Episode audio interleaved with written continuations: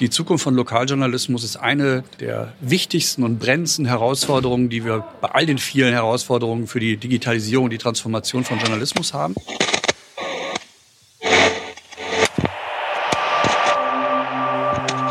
Flurfunk, der Medienpodcast aus Dresden.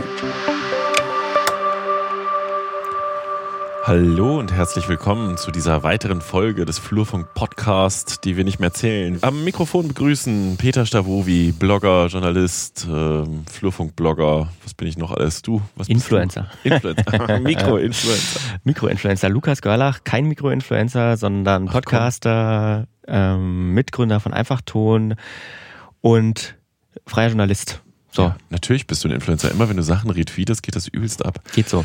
Wir berichten, naja, nicht ganz 14-tägig, jetzt war wieder eine kleinere Pause über Medienthemen in Mitteldeutschland und unterhalten uns darüber, tauschen uns darüber aus, was wir an Informationen haben und Einschätzungen. Und heute haben wir im Paket, wir unterhalten uns über die Gründung der IDA, die Innovations- und Digitalagentur von MDR und ZDF. Ich war bei der Auftaktveranstaltung zur äh, Gründung dieser Firma dabei. Du warst auch im Ausland in Amsterdam. In Amsterdam bei der Google News Initiative. Haben wir schon mal drüber gesprochen, war jetzt aber die EMEA Summit 2020, 2020. da reden wir auch drüber. Bin ich froh, dass ich den Namen nicht aussprechen musste. Und wir sprechen über ein neues Finanzierungs- und Lizenzmodell für Dokumentarfilme. Ähm, da hast du ein bisschen was zu vorbereitet. Genau, und zum Schluss, wie immer, unsere Kategorie, worüber wir auch hätten sprechen können, wenn wir die ja, die Zeit gehabt hätten, beziehungsweise so ein kleiner Ausblick, was für Themen in den nächsten Episoden noch kommen könnten. Jo. Diesmal keine Werbung jetzt, sondern erst später. Wir starten gleich mit der IDA. Jo. Was ist das? Das ist eine Tochter, äh, eine gemeinsame Tochter von Mitteldeutschem Rundfunk und Zweiten Deutschen Fernsehen, ZDF und MDR. Die ist äh, gegründet worden. Ähm, am 5.2. war die Auftaktveranstaltung. Äh, es ist tatsächlich also eine, quasi eine Privatfirma der zwei öffentlich-rechtlichen Rundfunkanstalten. Mhm. Die Kräfteverhältnisse sind so, dass, ähm, das ist ganz witzig, bei der Pressekonferenz wurde dann, also die und Unternehmenskommunikationschefin des MDR äh, ging, moderierte das und sagte so, gibt es Fragen von Journalisten? Nee, keine. Dann suche ich mir jetzt einfach einen Journalisten und halte ihm das Mikro hin und das war dann ich und ich so, ähm, wie ist eigentlich die Unternehmensanteile-Verhältnis-Mischung? Äh, und dann kam raus 51 Prozent MDR, 49 Prozent CTF Digital. Das ist auch schon eine CTF-Tochter, auch so eine Innovationstochter. Mhm.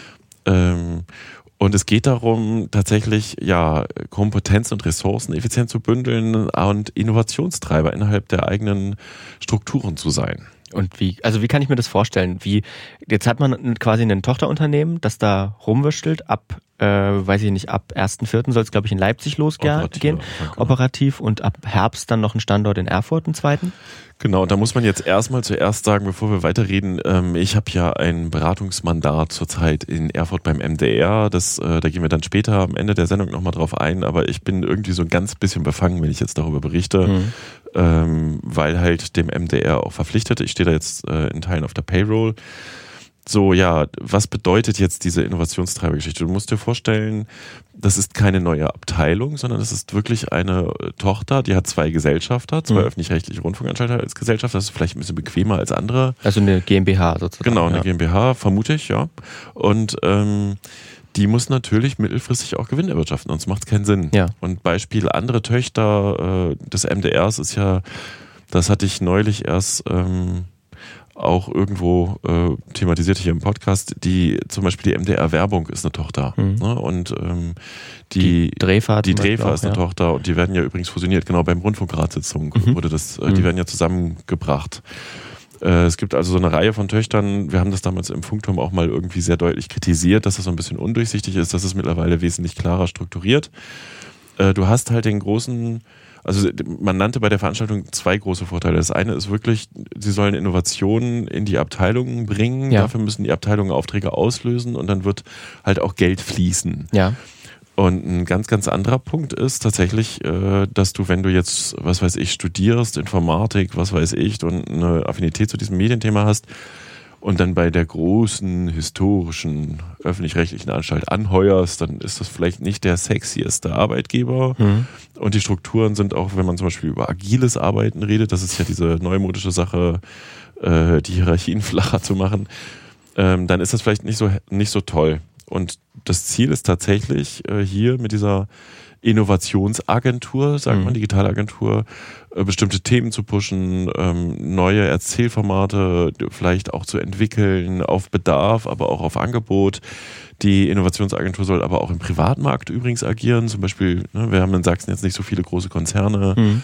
ähm, in Mitteldeutschland, sondern eher so bei Mittelständlern. Also ist so eine Werbeagentur. Nee, eigentlich. nicht Werbeagentur, Mhm. wirklich digitale Agentur. Also weiß ich, Apps entwickeln für Mhm. irgendwelche Leute. Also die, das äh, hatte der ähm, Chef ja auch auf dem Panel gesagt. Eins der ersten Schritte wird so sein, die CTF Reporter App. Das CTF ist mit der CTF Digitaltochter schon ziemlich weit vorne, Mhm. ähm, auch beim MDR zu etablieren. Ja, Mhm. Und damit halt auch eben die klassischen journalistischen Arbeitsweisen mit neuen technischen Innovationen quasi äh, auch zu pushen und den, die Rundfunkanstalt dadurch weiterzuentwickeln. Wie kommt das, also weißt du das, kommt das, wie kommt diese Allianz jetzt aus äh, ZDF und eben Mitteldeutschem Rundfunk zusammen und nicht, weiß ich nicht, ZDF und ARD, also ZDF und ja. Naja, äh, g- tatsächlich ist das in irgendeiner Form ungewöhnlich und wieder auch nicht. Also äh, wie der die Verbindung komplett zustande gekommen ist, äh, weiß ich persönlich nicht, wobei ja auch zum Beispiel Sachsen im äh, Fernsehrat des ZDFs äh, einen nicht unbedeutenden Sitz hat und ähm, ich vermute, dass da einiges so gelaufen ist an Verbindungen und was kann man denn zusammen tun. Das äh, ZDF ist auch dem Freistaat so ein bisschen verpflichtet dahingehend, dass Mhm. man äh, hier auch Präsenz zeigt. Das hatte der Intendant bei der Veröffentlichungsveranstaltung auch gesagt. Und ich glaube, dass man äh, sich schon auch erhofft, dass man sich gegenseitig so ein bisschen ähm, befruchtet und nach vorne pusht, Mhm. weil die CTF Digital schon selber, das hatte ich dann auch gefragt, äh, verliert die dann Geschäft oder Bedeutung? Nee, nee, nee, die hat schon genug zu tun. Die sitzt halt Ja. in Mainz und diese neue Firma sitzt halt jetzt in Leipzig, was ja Leipzig Mhm. ein heißer Standort ist. Und wiederum für den MDR in Erfurt, wie gesagt, da stehe ich jetzt auf der Payroll, ist es auch ein ziemlich großer Erfolg, dass es dort einen zweiten Standort geben wird. Also ich finde das grundsätzlich ja erstmal ganz gut aus zweierlei Gründen. Einmal, dass der öffentlich-rechtliche Rundfunk sich mehr im Digitalen engagiert und auf der anderen Seite, dass eben genau das, ne, Mainz und jetzt eben auch dann mal in Leipzig, dass im Osten noch ein Standort, dass es einen Standort gibt für sowas Cooles, Neues, Freshes, weißt du? Ja, ich, also ähm, ich muss zugeben, dass ich früher sehr große Vorbehalte dagegen hatte, warum öffentlich-rechtliche Rundfunkanstalten noch private Firmen haben. Ich, Mhm. Mir erschließt sich jetzt ähm, tatsächlich auch die Logik dahinter, weil du sagen kannst, das ist mir halt auch mündlich so gesagt worden, ähm, wie soll denn die Innovation in den Laden uns reinkommen? Ne, das pusht, die treiben voran. Ähm, so ein bisschen Wettbewerb unter den einzelnen Abteilungen, Funkhäusern ist ja auch immer, wer macht was. Äh, da gibt's einiges beim MDR mittlerweile, aber also ja, in der Summe ähm, ist das auf jeden Fall eine extrem spannende Entwicklung. Ich war dann hinterher, witzigerweise, ich kenne ja auch den Geschäftsführer Matthias Montag und hatte ja, das ist auch lustig, äh, die IDA wurde ja in der äh, Rundfunkratssitzung schon besprochen und den Ja. Rundfunkgeräten vorgestellt und ich hatte dann mitgetickert so ein bisschen und dann musste ich ja schreiben, ah, ich habe eine Ahnung, wer Geschäftsführer wird, aber das verkneife ich mir jetzt immer hier an der Stelle. Also man, äh, das sind ja auch Leute, die ich kenne. Matthias war ja beim Kika, da haben wir mal ein Projekt zusammen gemacht, ähm, war jetzt zum Schluss bei der Programmdirektion in Leipzig, ähm, war früher auch mal äh, übrigens hier in Dresden ähm, äh, Redaktionsleiter bei Radio RTL. Also wir kennen uns ewig. So und dann, ähm, ich glaube, dass da eine große Dynamik drin liegt und kann mir vorstellen, dass da einige spannende Sachen bei rumkommen und ja, wir können ihn ja mal einladen. Ja, ich Matthias, wollte, ich hörst. wollte sagen, so wenn das operative Geschäft dann irgendwie startet, dass wir dann mal uns jemanden davon reinholen, der dann spricht. Ja, reicht dazu, oder? Ich denke auch. Dann äh, machen wir jetzt, wie versprochen, an dieser Stelle unsere Werbung. Wenn euch der Flurfunk-Podcast gefällt, dann hat der Peter Stavovi ein tolles Modell eingerichtet, wie ihr uns unterstützen könnt. Wir haben für Sie, meine Damen und Herren, drei Angebote, wie Sie uns bei Steady unterstützen können. Das ist ein Abo-Modell. Sie können 2,49 Euro abschließen, wenn Sie nicht viel Geld zur Verfügung haben und uns damit unterstützen. Darüber freuen wir uns. Für Qualitätsbewusste 4 Euro im Monat und für Leute, die das Angebot institutionell nutzen, das bezieht sich auch auf den Blog, sind es dann 15 Euro im Monat. Wir brauchen Ihr Geld, damit wir hochwertigen Medienjournalismus aus Mitteldeutschland produzieren können. Sehr schön gesagt. Und jetzt aber weiter mit der Folge. So, und statt ähm, Medienjournalismus aus Mitteldeutschland, jetzt Medienjournalismus aus Amsterdam.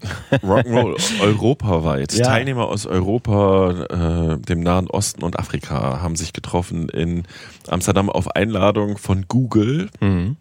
äh, der Google News Initiative. Ich habe es richtig ausgesprochen. GNI. Ähm, und da hatten wir ja in Podcast-Folge Nummer 23 schon mal auch ein Interview dazu, was das genau ist. Ja. Und man kann das vielleicht trotzdem nochmal kurz zusammenfassen.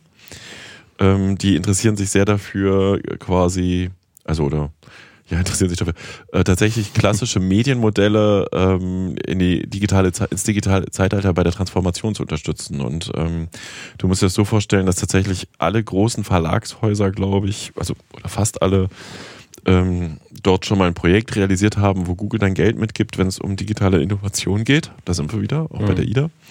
Äh, damit halt ähm, tatsächlich, also die Argumentation ist so, der Journalismus muss erhalten bleiben, der ist elementar für die Demokratie und Google möchte dabei unterstützen. Ja. Wenn du das kritisch siehst, übrigens kannst du sagen, naja gut, die pumpen jetzt Geld in den Markt, damit die nicht so kritisch sind, alle mit ihnen. Das Mhm. glaube ich nicht, weil ich mich zum Beispiel mit dem äh, Digitalchef der FAZ lange unterhalten habe, den ich nach zehn Jahren das erste Mal wieder getroffen habe. Der war nämlich früher mal in Dresden bei einem großen Verlagshaus für die digitalen Sachen zuständig. Und der sagte, ja, er fährt hier regelmäßig zu den Terminen und einmal die Woche wird aber Google in seiner Zeitung auch verprügelt für diese Marktstellung, die sie haben. Ähm, aber da geht es tatsächlich darum, äh, Zeitungshäuser äh, zusammenzubringen und eben die, die zum Austausch zu bringen. Und dabei entstehen dann halt auch einige spannende Projekte. So. Mhm. Ja, natürlich kann man ein gewisses Eigeninteresse von Google niemals leugnen, weil die natürlich von den Inhalten auch profitieren, wenn die Leute über Google auf die Inhalte zugreifen. Ist logisch. Ist auch übrigens tatsächlich so gewesen, ne? Eröffnung macht halt der entsprechende Chef von Google Hm. und die letzte Runde, letzten 30 Minuten war ein ähm, fragen Sie uns alles, was Sie wollen. Und da saßen fünf, sechs Vertreter von Google auf der Bühne. Und da kamen dann auch so Fragen, wie macht YouTube das mit Fake News und so weiter und so fort. Hm. Das kannst du einerseits als Werbeveranstaltung betrachten, aber es ist natürlich auch einfach mal mega spannend. Und es ist halt tatsächlich auch so, ich war so in so drei, vier Sessions mit drin, die tauschten sich dann aus über Subscribers, also äh, die, die Frage, wie halt die Zukunft des Lokaljournalismus aussieht, ist im Moment, da gibt's ja so verschiedene Thesen im Raum und eine ist, es kann nur über Abonnenten gehen, sonst kannst du es nicht finanzieren. Werbung ist hinüber das Geschäft. Hm. Und über Subscribers, aber wiederum, äh, dieses Modell habe ich auch mit jemandem gesprochen. Ich habe ja ein Interview mitgebracht ähm, mit Meinolf Ellers, der bei der DPA ist, also der Deutschen Presseagentur und bei New, wie heißt der, New Next Media, äh, äh, das kann ich nicht aussprechen, das schreiben Sag wir das selber. Was? Sagt er selber. Sag das selber. Ja, ich habe eine, eine Doppelrolle. Ähm, auf der einen Seite bin ich seit 35 Jahren bei DPA und äh, zurzeit Chief Digital Officer. Und auf der anderen Seite bin ich äh, Mitgründer und Geschäftsführer beim Next Media Accelerator, mit dem wir in Hamburg Medien-Startups aus ganz Europa äh, beschleunigen. Was gibt's da so für Medien-Startups? Wer meldet sich da und äh, wie funktioniert dieses Beschleunigen? Naja, also ähm, dadurch, dass die DPA das gegründet hat äh, und wir jetzt 30 Medien- äh, und Marketingfirmen als Investoren dabei haben, suchen wir natürlich nach Teams, die im Prinzip Antwort geben auf die Herausforderungen, äh, die wir in der ganzen Breite der Medienindustrie haben. Wir suchen diese Teams europaweit und ähm, wir erhoffen uns davon, dass sie in der Zusammenarbeit mit den bei uns investierten Medienfirmen Impulse geben. Innovationsimpulse, die man heute in einem bestehenden Medienhaus bei allem Tagesgeschäft äh, nicht so einfach ähm, auf die Strecke bringt. Und diese Startups, das sind junge Gründer, die sind zu 100 Prozent äh, mit Leidenschaft hinter ihrer Idee her. Und diese Radikalität, mit der sie ihre Idee verfolgen, das ist genau diese Energie, die ein Medienhaus braucht, um Innovation umzusetzen. Also wir glauben, in, dieser, in diesem Zusammenführen zwischen Startup und Medienhaus kann unglaublich viel Innovation auf einem ganz hohen Tempo passieren. Und dann gibt's, nehme ich an, natürlich auch Geld, aber vor allen Dingen äh, Verbindungen und Kompetenzen, nehme ich an, die vermittelt werden, oder? Genau, wir, äh, das Investmentmodell, das wir anbieten, ist der Normalfall. Wir geben den Teams für das, sie nehmen bei uns klassenweise, wir haben sogenannte Batches, die über sechs Monate gehen. Äh, die Teams kriegen im Normalfall 50.000 Euro und ähm, dafür bekommt der NMA 10 Prozent der Anteile an dieser Firma. Wir vernetzen die über die sechs Monate dann ständig mit Experten aus der Industrie äh, und natürlich mit vielen Firmen, mit denen sie dann hoffentlich zusammen Projekte umsetzen.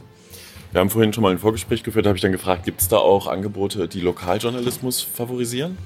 Also auf der einen Seite muss ich jetzt mit meinem DPA-Hut sagen, die Zukunft von Lokaljournalismus ist eine ähm, der, der wichtigsten und brennendsten Herausforderungen, die wir bei all den vielen Herausforderungen für die Digitalisierung, die Transformation von Journalismus haben.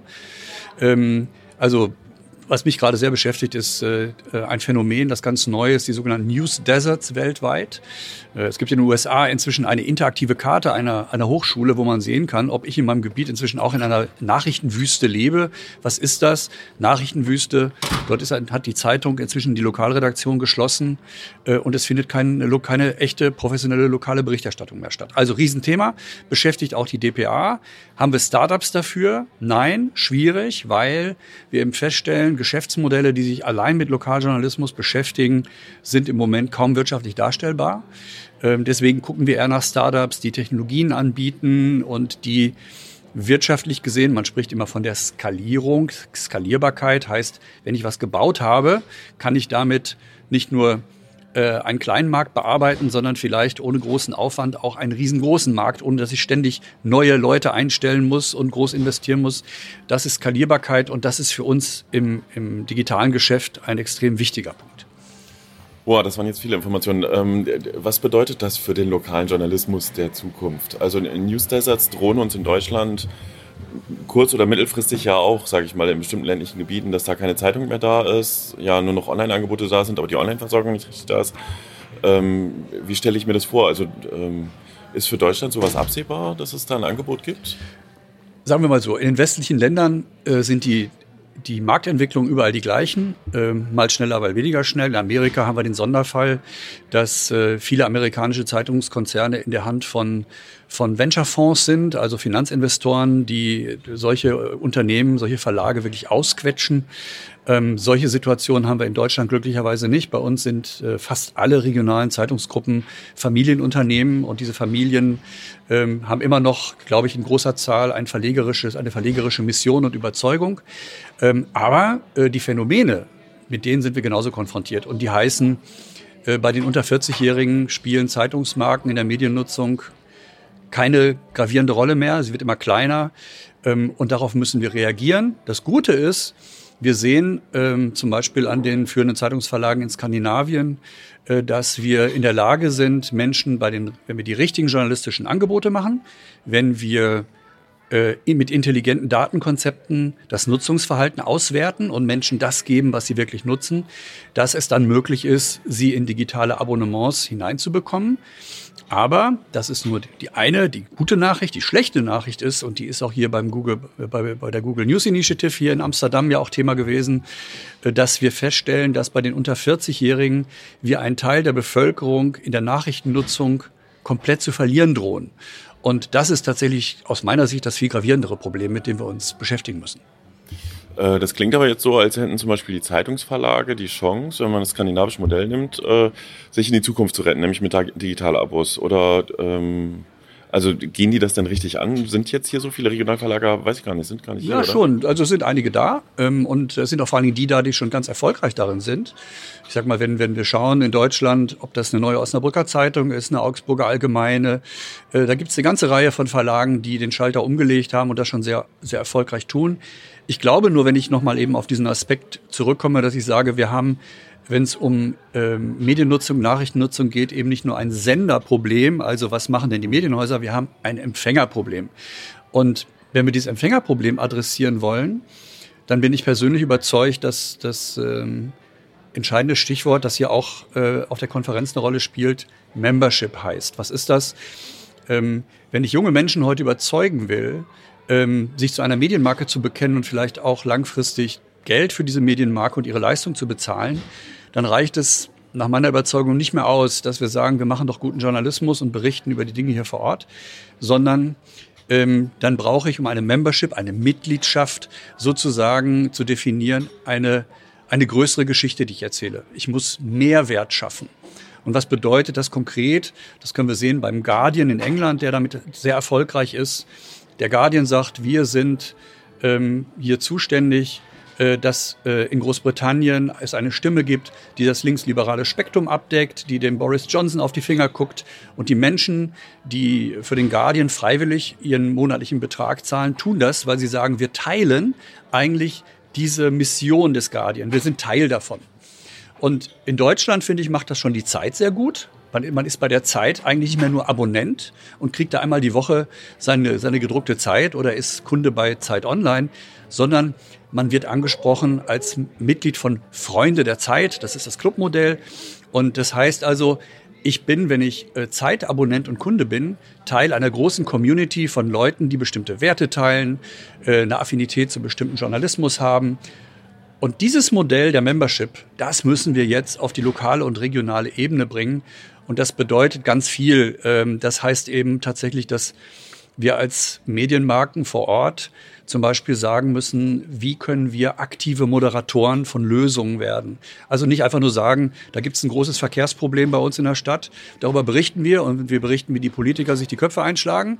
Nein, das reicht nicht, sondern die Menschen wollen Lösungen und das heißt, können wir die Parteien an einen Tisch bringen, können wir das moderieren, können wir die Leser und Nutzer zum Beispiel in Zukunftswerkstätten mit den Experten einbeziehen, dass sie ihr eigenes Know-how mit in das Finden von Lösungen einbringen können. Also eine Medienmarke, die das tut, die im besten Sinne Kümmerer der Region, Kümmerer der Gemeinschaft vor Ort ist, die kann Membership definieren. Und dann werden Sie auch Menschen finden, die sagen, wenn es die nicht gäbe mit ihrer Verlagsmarke, dann müsste man sie erfinden. Die sind toll, die brauchen wir. Jetzt mal so, gibt es im Osten schon einen Vorreiter bei solchen Geschichten aus Ihrer Sicht? Haben Sie das so im, im Blick, den Ostzeitungsmarkt oder auch Rundfunkmarkt? Also der Rundfunkmarkt ist weniger mein, mein Thema. Ich beschäftige mich mehr mit den regionalen Zeitungsverlagen und muss sagen tatsächlich, ähm, dass im Osten äh, es eine Menge Bemühungen gibt, ähm, sich dorthin zu entwickeln. Ähm, ob ich da jetzt äh, ganz konkret die Sächsische Zeitung in Dresden nehme, die ja auf der einen Seite sehr früh gesagt hat, wir wollen vom skandinavischen Modell lernen und das übernehmen. Aber ich denke auch, ähm, ähm, ob das in Halle ist, äh, ich glaube, die Mitteldeutsche Zeitung macht sich da auch ganz gut auf den Weg. Ich glaube, der Nordkurier Neubrandenburg hat da auch immer wieder einiges versucht ähm, und ist da durchaus äh, grundsätzlich auf so, auf so einem Kurs.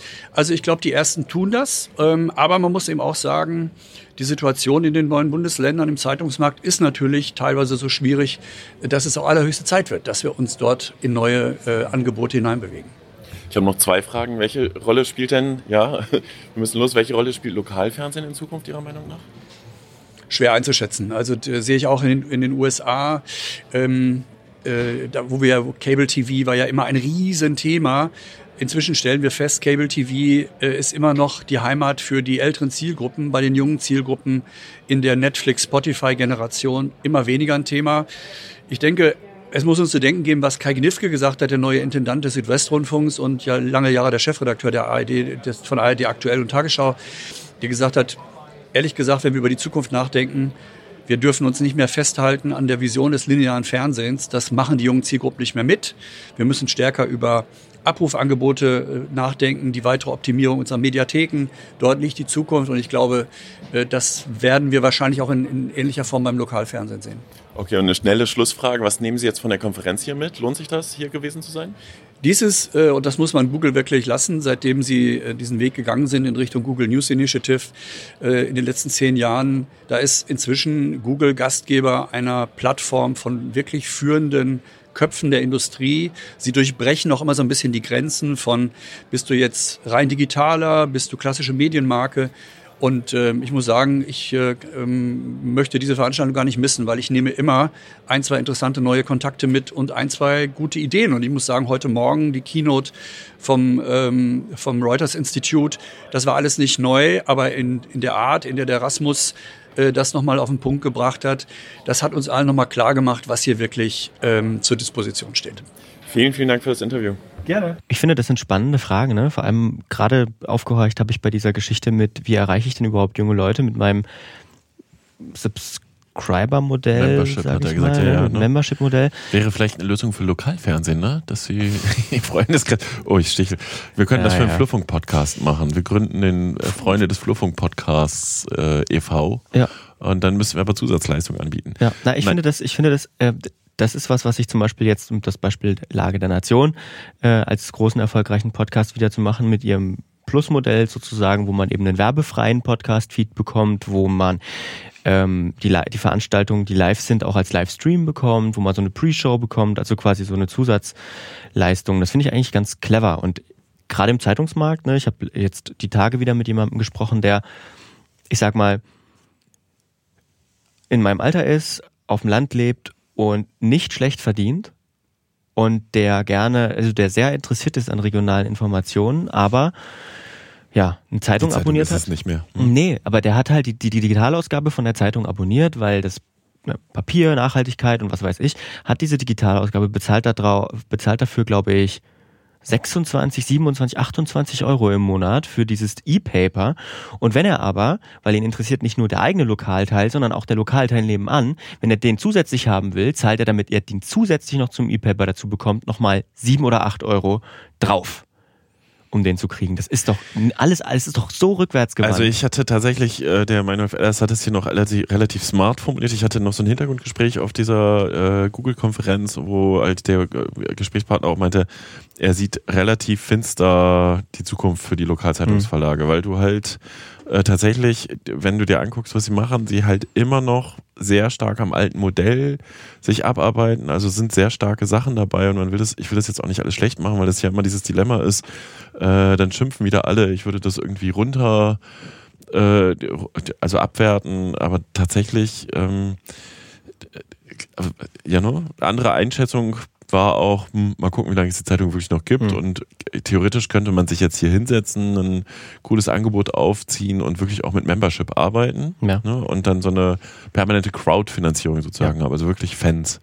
naja, So, und die andere war das übrigens, das wurde halt auch gesagt, das wurde von dem Reuters-Institut äh, vorgestellt, diesem, äh, die wir im Funkturm auch immer wieder zitiert haben.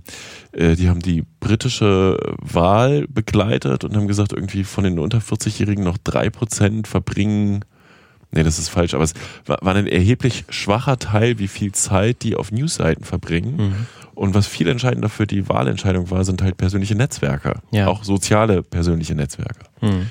So, und da ist halt die Frage, Zukunft des Lokaljournalismus. Wir sind ja zum Jahreswechsel sehr pessimistisch quasi in das, den Jahreswechsel reingegangen. Hm. Das bleibt spannend. Ja, und ich, aber ich glaube, also es gibt Chancen. Ich glaube, ein paar werden das schaffen. Ne? Er hatte auch die Sächsische Zeitung beispielsweise erwähnt, die natürlich auch, ein, sag ich mal, finanziell gut ausgestattet ist im Vergleich zu vielen sehr ländlich geprägten. Ja, Äh, im Moment, Zeitungen? warte mal, Im Moment- gut ausgestattet heißt jetzt immer noch, die holen ihre Kohle über die Print-Abos. Und das, was online reinkommt auf Basis der Zahlen, das hatte auch einer gesagt, sie haben so und so viel Reichweite im Print, das Mhm. war, glaube ich, ein Niederländer oder so.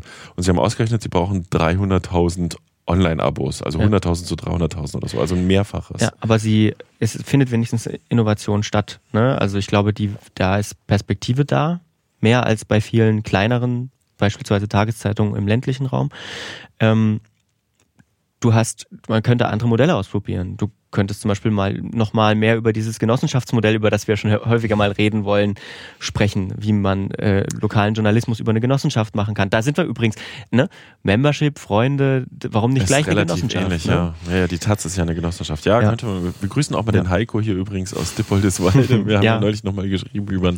Tatsächlich fände ich auch mal wirklich spannend, das umzudrehen und zu sagen, lass uns doch mal ins Lokale gehen und fragen, was die Leute wissen wollen. wollen. Dann sind wir vielleicht wieder da, haben noch mehr eine Zukunft, vielleicht so regionale Blogs, lokale Blogs, wo es nur ein oder zwei Personen gibt, die daran Lukas, arbeiten, die vielleicht sogar gefördert, ja, du musst wieder sticheln, die vielleicht dann gefördert werden beispielsweise, so wie es im sächsischen Koalitionsvertrag angedeutet wurde. Ne, Also ich, ich, da wird viel passieren. Und nur um das festzuhalten, wenn wir jetzt dazu aufrufen, Leute, gründet mit uns die Freunde des Flurfunk Podcasts. Ich fürchte, da kommt so viel jetzt nicht an Nachrichten. Wir sind ja schließlich auch ein Fachangebot und kein Sollen Lokaljournalistenangebot. lieber erstmal bei Steady alle bezahlen. Bitte. Ja, Leute, 2,49 Euro bei Steady monatlich. Danke für die Unterstützung. Wir schließen das Thema hier ab. Geht aber trotzdem weiter um Finanzierung. Ah ja, was, was, was hast du denn da wieder rausgekramt? Nee, Ein neues. Finanzierungsmodell und Lizenzmodell für Dokumentarfilme. Ja, da gab es eine Pressemitteilung der AG Doc, glaube ich. Ne? Genau, die AG Doc ist der Berufsverband für DokumentarfilmerInnen, kann man so sagen. Also Leute, die sich im dem Do- Dokumentarfilm arbeiten. Und die fordern ein neues Finanzierungs- und ein neues Lizenzmodell. Da hängt noch so ein bisschen ähm, ein Rattenschwanz mit dran. Versuche ich mal ein bisschen zu erklären, so wie ich es verstanden habe. Also die AG Doc sagt eben, der öffentlich-rechtliche Rundfunk gibt zu wenig für Dokumentarfilm aus. Das ist jetzt als Lobby Ja, ähm, nee, das ist definitiv erstmal Fakt. gut. Genau, die also- Dokumentarfilme, also dass mal irgendwas ins, ins Abendprogramm kommt, ist sehr Ja. selten. genau. Werden dann spät verfeuert und so. Ja, ähm, das war, die haben das auch aufgedröselt, ich glaube nur irgendwie bei 60 Millionen Euro bei ARD und nochmal so viel beim ZDF. Irgendwie also zu wenig, ähm, laut AG Doc und äh, kann man glaube ich auch so unterschreiben, dass die großen Angebote im Moment in dem Kreis, in dem ich mich bewege, viel in der Mediathek geguckt werden, weil äh, Genau, ja. die Mediathek ist übrigens tatsächlich, glaube ich, auch ein bisschen die Zukunft. Ja. Ähm, die AG Doc fordert, dass 2% der Haushaltsabgabe, die es im Moment gibt, also wie viel sind es gerade? 18 Euro. Nee, das wird es erst. Äh, genau, es sollen 18 Euro, Euro 17,53 Euro 53 und es sollen 18 Euro noch was werden. Ähm, und eben 2% dieser Haushaltsabgabe sollen dazu verwendet werden, um Dokumentation zu fördern. Das heißt nicht, dass die Haushaltsabgabe steigen soll, sondern man will das wohl, man fordert wohl eine Umstrukturierung. Ähm, das Geld soll aus dem Etat, aus dem schreibt auch die AG Doc viel zu hohen oder zu hohen ähm, gut ausfinanzierten Etat für für Unterhaltung und Sport kommen. Mhm. Und ähm, ja. das sollen ungefähr, glaube ich, 160 Millionen Euro pro Jahr dann sein. Und ähm, das soll dann irgendwie über die Landesmedienanstalten abgewickelt werden. Eben deren Anteil soll eben erhöht werden. Die sind jetzt bei unter zwei Prozent und sollen eben dann insgesamt rund irgendwie vier Prozent dieser Haushaltsabgabe kriegen und sollen dann ähm, das organisieren, dass die Dokumentarfilme mehr Geld bekommen. Man möchte so ein teilrandomisiertes Vergabemodell machen, wie das Geld verteilt wird. Also es soll eine Jury geben, die anhand, einer, anhand von festgeschriebenen Förderkriterien erstmal für jede Kategorie so Projekte auswählt, die förderwürdig sind. Und dann äh, sollen äh, haben die eben ein Recht zu sagen, die und die sollen gefördert werden, aber es gibt auch einen Teil der anderen, die an der Lotterie teilnehmen, dass man eben randomisiert sagt, es gibt noch Projekte, die, wo keiner entscheidet, die kommen jetzt rein, weil so eine Jury ist natürlich auch nie 100% paritätisch besetzt. Ähm, so soll eben mehr Diversität bei den geförderten Projekten mhm. erreicht werden. Ähm, die Zugangs Chancen eben für, für bestimmte Projekte, die jetzt keine Chance haben, sollen dadurch erhöht werden. Und das Ganze soll so ein bisschen unter dem Gütesiegel Docs for Democracy laufen, also Dokumentation für Demokratie. Das ist schon mal spannend. Äh, das finde ich sehr, finde ich sehr gut, finde ich einen sehr wir, guten Ansatz. Hatten wir im Podcast über die, die sogenannte äh, weitere Säule gesprochen? Hatten wir das hier mal kurz erwähnt? Wir haben darüber schon mal, ja, ja. Weil daran erinnert mich das gerade ein bisschen. Ne? Mhm. Du machst eine eigene Medienplattform quasi dafür auf. Genau. Das soll auch Teil sein. Also es soll äh, eine Open Source Plattform auch aufge richtig technisch eine Open Source Plattform mit einer ressourcenschonenden Infrastruktur aufgebaut werden, auf der dann diese Mhm. Dokumentation, Dokumentarfilme. Ich bin mir, ich habe auch irgendwas von Deutschland Radio gelesen. Es kann auch sein, dass auch Hördokumentationen mit, das bin ich mir aber nicht hundertprozentig sicher, ähm, die dann über diese Plattform laufen sollen. Und ähm, damit einhergehend, also das ist quasi auch dann eine Art Archiv. Also man hat dann von überall Zugriff und sie bewerben das so unter diesem großen Motto, öffentliches Geld soll endlich direkt übersetzt werden in öffentliches Gut. Das heißt, im Moment habe ich ja das Problem bei öffentlich-rechtlichen Produktionen, dass ich nach ein paar Tagen, liegt auch an der Gesetzgebung, nach ein paar Tagen dann keinen Zugriff mehr habe oder nach spätestens einem Jahr keinen Zugriff mehr habe, nur wenn es dann wieder gesendet wird. Mhm. Ähm, alles sehr problematisch und ich weiß nicht, kann es rechtlich nicht beurteilen, ob man das damit umgehen kann mit sowas. Aber es klingt erstmal gut, ähm, dass man dann eben immer Zugriff auf diese Dokumentation hat und eben auch eine Art Archivcharakter dieser Plattform hat. Klingt toll ähm, und geht auch einher mit einer ja, Lizenzveränderung. Also äh, sie wollen verstärkt auf diese ähm, Creative Commons setzen. Also Creative Commons ist eine Non-Profit-Organisation, die so vorgefertigte Lizenzverträge anbietet. Die Verwendung ist dann so ein bisschen freier. Hm? Genau, also man kann als Urheberin, als Urheber genauer definieren, wie meine Rechte. Also die Urheberrechte kann man natürlich nie abgeben, aber man kann seine Verwendung, äh, Verwertungsrechte kann man dann eben genau aufdröseln. Man kann zum Beispiel sagen, äh, ich will jetzt Namensnennung und nur nicht kommerzielle Verwendung. Mhm. Dann darfst du beispielsweise meine, meinen Podcast verwenden, darfst den, darfst da O-Töne rausnehmen, darfst den für deinen Podcast verwenden, musst dabei immer sagen, wo du es her hast und darfst damit kein, kein Geld verdienen. Du kannst natürlich auch zum Geldverdienen freigeben. Kleines Beispiel, wir haben wir vorhin kurz drüber gesprochen, die Lage der Nation macht das so. Ähm, wir dürften jetzt für unseren Podcast hier, wenn Philipp Banz und Ulf Bäumer sich über irgendwas unterhalten, dürften wir das rausnehmen, müssten sagen, hey, ähm, die haben das gesagt, mhm. dann spielen wir das ein und dann reden wir beispielsweise drüber, ohne uns Gedanken, genau. ohne uns Gedanken drüber zu machen, dass wir irgendwie gerade ein halbes Verbrechen begehen. Ne?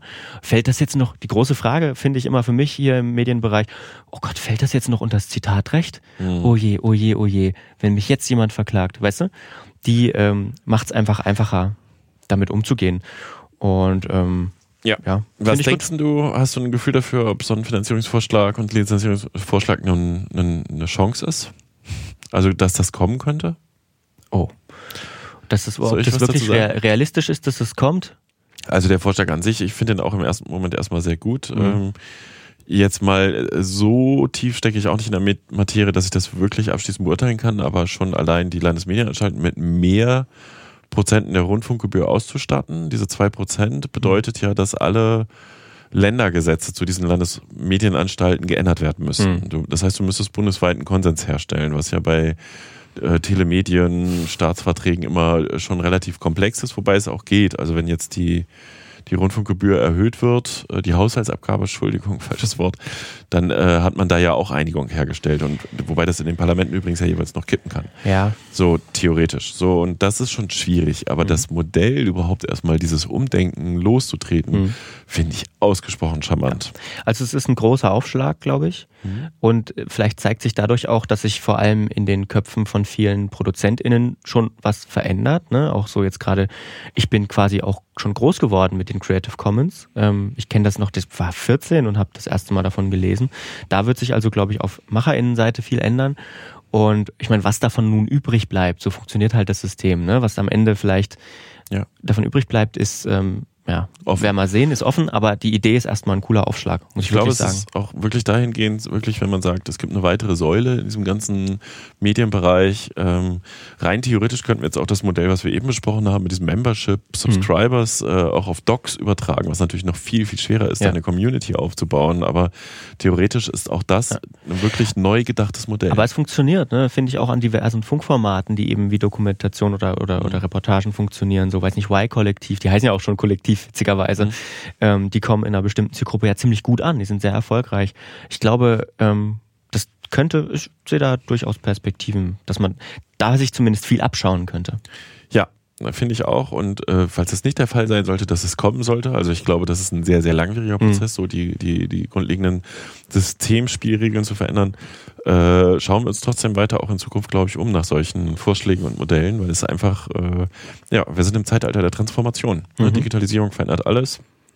Schauen wir mal, wo wir in ein paar Jahren stehen, bei Folge 400 des Flurfunk-Podcasts. Mhm. Da müssen wir nachher mal ausrechnen, wie alt ich dann bin. Ich glaube, da bin ich zu alt dafür. Egal. Äh, apropos. Da mache ich das dann mit anderen Leuten. Ah, toll. Ich, das ist doch nicht so was. Gleich noch einen eingeschenkt bekommen. Ähm, wir haben noch die letzte abschließende Rubrik, worüber wir noch hätten sprechen können oder worüber wir auch hätten sprechen können. Hat auch viel mit Umstrukturierung zu tun, was du da jetzt machst bei MDR 360G, oder? Ja, erstmal müssten wir, glaube ich, erklären, was MDR Medien 360G ist, oder? Oh, Name auch du's? noch falsch. Weißt du es? Na, das ist das medienjournalistische Angebot des Mitteldeutschen Rundfunks, oder? Genau, das gibt es jetzt schon irgendwie zwei Jahre, zweieinhalb. Ähm, damals hat der MDR Rundfunkrat, glaube ich, auch mit begrüßt und angeschoben, dass es irgendwie eine Medienredaktion innerhalb des MDRs gibt, vor dem Hintergrund auch, dass Medien ja sehr stark plötzlich angefeindet wurden. Man Mhm. erinnert sich. Ähm, und ich habe dort jetzt ein Mandat als Berater und Autor und unterstütze quasi die Redaktion bei der Weiterentwicklung bestehender Formate. Ähm, im Moment ist es so, dass Medien 360G ein monatliches Ausspiel produziert, das heißt ein Videostück, äh, Länge variabel, sage ich mal, aber schon länger als fünf Minuten und nicht so lang, dass es 20 Minuten lang ist. Dazu aber auch noch vertiefende Texte und die halt im Monatsrhythmus ausgespielt werden ähm, auf der Webseite und über die sozialen Kanäle. Das wird sich in naher Zukunft, wird sich da glaube ich noch ein bisschen was verändern. Also so ein paar Projektaufträge habe ich auch gleich mitbekommen Hm. und die Redaktion, das muss man sagen, sitzt halt beim Landesfunkhaus in Thüringen. Ne, das vielleicht weiß nicht, wer die Struktur des MDR so gut kennt. Das ist ja eine Dreiländeranstalt. Da gibt es einen gemeinsamen Vertrag der drei Bundesländer. Jedes Land hat ein eigenes Landesfunkhaus. Hier in Sachsen ist es in Dresden, ähm, in, in Thüringen halt und in Sachsen-Anhalt. Und diese Landesfunkhaus Direktoren agieren äh, einerseits relativ autonom gegenüber der Zentrale, die in Leipzig und Halle sitzt, die ist ja aufgesplittet, äh, und sind andererseits aber ja Mitglied äh, der MDR-Leitung, also des Direktoriums. So, Mhm. Und ich bin halt jetzt dabei, den Thüringer MDR äh, und dort die Medienredaktion mit nach vorne zu pushen. Und ich w- würde sagen, ich suche es dann auch noch raus. Äh, Wir verlinken mal noch das erste Ausspiel, an dem ich jetzt schon mitgewirkt habe. Da geht es um Darknet und äh, was Medien im Darknet so treiben. Mhm. Ja. Treiben klingt wieder so verruf, verrucht eigentlich. Ja, okay, dann das Wie ist sie- Framing. Framing. Wie sie Warte. ihre Arbeit Ich erweitern. nehme das zurück. Also was Ja. sie, was, was, äh, warum Medien wie zum Beispiel die Deutsche Welle oder auch die Taz ihre Angebote im Darknet äh, feilbieten, ist auch Und komisch. warum das wichtig ist. Und was ist da so komische Briefkästen? Ach, schaut es euch einfach an. Ja. Also schauen Sie sich einfach an. Ich wollte ja sitzen. so, was haben wir noch? Sachsen Fernsehen gründet Hengstfilm. Habe ich tatsächlich, bevor ich das im Flurfunk gelesen habe, ähm, die Werbung in der Straßenbahn dazu gesehen. Ah, okay, ja, dafür müsste ich öfter Straßenbahn fahren. Ja, das ist äh, eine kurze Meldung nur im Flurfunk gewesen, aber durchaus finde ich auch wieder eine ganz smarte Entwicklung. Äh, die Sachsen-Fernsehen ist ja so eine Gruppe aus Dresden-Fernsehen, Leipzig-Fernsehen, Chemnitz-Fernsehen mit einer für mich immer, ich muss das mir jedes Mal neu erklären lassen, äh, Gesellschafterstruktur. Und die haben aber, diese drei Fernsehen haben quasi das, was sie so außerhalb des laufenden Programms produzieren oder was sie nicht aktiv für das laufende Programm produzieren, jetzt in die Hengstfilm über den Namen reden wir jetzt nicht weiter, äh, ist aber auch nur eine Marke, also keine eigene GmbH oder so. Ähm, ist ein Trend, wie mir erklärt wurde, der auch aus dem Westen kommt, in Baden-Württemberg, weil du hast damit eine Produktionsfirma und du kannst sagen, ich brauche mal einen Spot fürs Internet, ich brauche einen Werbespot fürs Fernsehen und so weiter und so fort. Und äh, da gibt es eine relativ breite Palette, was sie die letzten Jahre schon produziert haben. Und eine Geschichte war halt, Dresden Fernsehen ist es, glaube ich, hat jetzt auch den Auftrag bekommen für die Videoproduktion der Staatskanzlei. Das habe ich in der Meldung gleich mitverwurstet. Das läuft dann wahrscheinlich in Zukunft auch alles unter diesem Label Hengstfilm. Aber interessant, ne? Also kann sich halt jetzt, ich sag mal, ein kleiner Lokal-TV-Sender hinten in, im ländlichen Raum wahrscheinlich nicht so erlauben, nochmal so eine Einheit zu gründen, aber zeigt halt auch so eine Dynamik und vielleicht auch ein bisschen sich von diesem Image des Lokal-TV zu lösen. Was haben wir noch? Detektor FM produziert das Spiegel-Update am Morgen. Das ist nur eine kurze Meldung, das ist ein nettes Ding, glaube ich, für Detektor FM als, ja, Ja, ist witzig, wie die Meldung zustande gekommen ist. Ich sitze beim äh, Abschlussbier nach der IDA-Gründung mit Leuten aus dem IDA-Team, dem Geschäftsführer und neben mir sitzt Christian Bollert von Detektor FM. Der war auch auf der Pressekonferenz gewesen und erzählt so, ja, wir müssen ja jetzt den, machen jetzt das Spiegel-Update am Morgen. Hä, was machst du? Erzähl mal. Und er erzählte, sie haben übrigens tatsächlich, also äh, die haben eine Palette an Kooperationspartnern, für wen sie alles äh, Content produzieren. Das ist wirklich beeindruckend. Mhm. Ja, Und er sagt, sein großer Vorteil ist halt, dass er dadurch, dass er Detektor FM als Programm macht, äh, als sie heißen jetzt das Podcast-Radio, früher haben sie ja nur äh, Internetradio quasi erstmal favorisiert, ähm, hat er einfach die, das Team da, die Strukturen da, um halt diese Produktion einzusprechen. Und dann schreibt halt der Spiegel Nachtdienst, die Nachtredaktion schreibt die Meldung vor und sie lesen das halt sehr, sehr früh ein. Ja. Es ist eine Art, immer, es ist eine Art Radionachrichten als Podcast. So. Ja, und mega spannend war dann bei der Google News Initiative äh, Konferenz, die haben ja das Spiegel Update vorgestellt Hm. als Innovation und berichteten auch, dass sie den Riesenvorteil haben, dass sie bei Spotify in dieses Spotify Daily reingerutscht sind und konnten dann auch anhand der Zugriffszahlen, also die Zeit macht so ein Angebot auch, äh, auch aufzeigen, als Spotify sich mal kurzzeitig anders überlegt hatte, ob sie Spiegel, Spiegel nehmen oder Zeit oder was anderes. Mhm. Da haben sie richtig Einbruchszahlen in die in die Zu- Zugriffszahlen. Aber ich habe Oh. tatsächlich Spiegel Update auch relativ oft im Ja. Auto, weil ich Spotify Daily Nutzer bin. Auch ein Thema, über das wir nochmal reden müssen. Hatte ich auch letztens ein paar Erkenntnisse zum Thema Spotify. Egal. Ähm, wir wollten noch ganz kurz sprechen über ein retuschiertes Bild im MDR Sachsenspiegel. Jo, meine, Fre- also fällt mir ja gar nichts mehr zu ein. Der MDR hat im Sachsenspiegel in einem Beitrag über die Demonstration zum 13. Februar ein Demo-Foto im Hintergrund gehabt und da war dann äh, die, der Hitler-Attentäter Georg Elser. Georg Elser, danke, ähm, rausretuschiert. Hm. Und das ist dann natürlich den Leuten, die auf der Demo waren, die das gesehen haben, sofort, hä, was soll denn das? Dann wurde das bei Twitter angemeldet, irgendwie hier MDR, warum habt ihr das da rausgemacht? Und dann kam so eine Begründung zurück, ja, das Bild sollte in den Rahmen passen und hätte nicht gepasst. Was ja, also es führte am Spiegelberichterstattung. Hm? Ja, ich, ähm, die Begründung wirkte, kam im Netz nicht so glaubwürdig an. Formulieren wir das mal so, neutral. Ähm, führte bis dazu, dass der Spiegel berichtete, sächsische.de gab dann so einen kleinen Medienaufschlag. Witzig, die Gruppe, die dort demonstriert hat, das Banner hochgehalten hat, hat dann die offizielle Entschuldigung des MDRs bei Twitter ausgesprochen, angenommen. Hm. Und das wiederum führte dazu, dass das Thema mehr oder weniger abgeräumt war. Hm. So, also warum da jetzt ein Grafiker dieses Bild bearbeitet hat, diese Rahmenerklärung war nicht schlüssig, aber wir kommentieren ja das jetzt auch nicht weiter. Das, äh, manchmal passieren im redaktionellen Alltag Dinge, die man selber hinterher nicht mehr nachvollziehen kann. Vielleicht ist das eine Begründung. Eine böse Absicht kann ich nicht erkennen. ja, auch das konnten, glaube ich, viele Twitter-Nutzer nicht erkennen. War so eine Art Mini-Shitstorm, ne? Ja, Kam auch vor allem sonntags oder so, also fies. Ja, obwohl ich überlege gerade, nee, ich glaube montags, oder? Also war auf jeden Fall Ja, egal. war ein schräger Zeitpunkt. Ja. Gut, Oh, damit, Hammers. äh, ich denke auch. ganz schön ja. viel MDR heute, ne? Und ja, das- und dabei ar- sind wir beide auf der Payroll Oh, von scheiße, MDR. scheiße. Oh, ich habe geflucht, entschuldige. ja, ähm, wir sind demnächst wieder on. Vielleicht jetzt schon mal ein Hinweis, wir sind auch auf der Buchmesse. Der, Leipzig, ja. Dieses berühmte Medienmagazin namens Funkturm hat dort einen Stand und verkauft die letzten Exemplare der Gibt Ausgabe es- 12. Gibt es viele, also wir müssten einfach mal gucken, gibt es dort viele Angebote, die sich dort präsentieren und nicht mehr produziert werden? Ach, das ist doch jetzt echt. weißt du, was ich total lustig finde, das habe ich bei Twitter auch breit getreten. Ähm, es gab ja die Geschichte, dass äh, das Katapult-Magazin, die traditionell ihren Messestand, also sie haben mehrere Messestände, glaube ich, auf der Leipziger Buchmesse, aber die haben einen Messestand uns schräg gegenüber. Hm.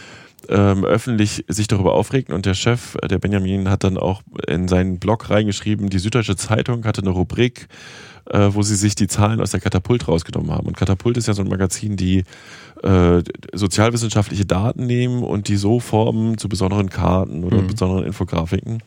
Und diese Süddeutsche Zeitungsrubrik hatte sich in wenigen Fällen, fünf oder sechs, bei denen bedient. Und das hatten die halt angeprangert und dann hatte die Süddeutsche sich im ersten Moment etwas spärlich reagieren, dann aber auch dafür entschuldigt und die Rubrik auch gleich eingestellt. Und das Witzige ist, Katapult ist also so über die Kreuzung links von uns. So, wenn wir wieder am gleichen Standort sind, und das Mhm. habe ich eigentlich beantragt. Und direkt gegenüber von Katapult ist ein süddeutsche Zeitungsmagazin, äh, süddeutscher Zeitungsstand, wo die halt aber in erster Linie Abos drücken. Ne? Also da stehen die Abo-Verkäufer. Und ich habe dann bei Twitter geschrieben, Waren das nicht die Typen mit dem Alkohol beim letzten Mal? weiß ich nicht mehr. äh, habe ich dann geschrieben, hier, Katapult, Leute, kann es sein, dass die Süddeutsche und ihr euch dann gegenübersteht? Wir machen den neutralen Beobachter. Und das haben die auch von Katapult alle geliked.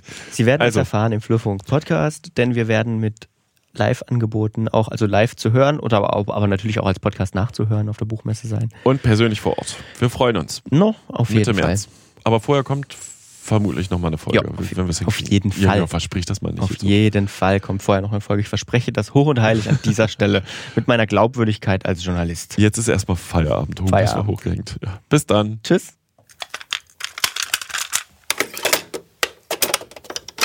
Eine Einfachtonproduktion 2020.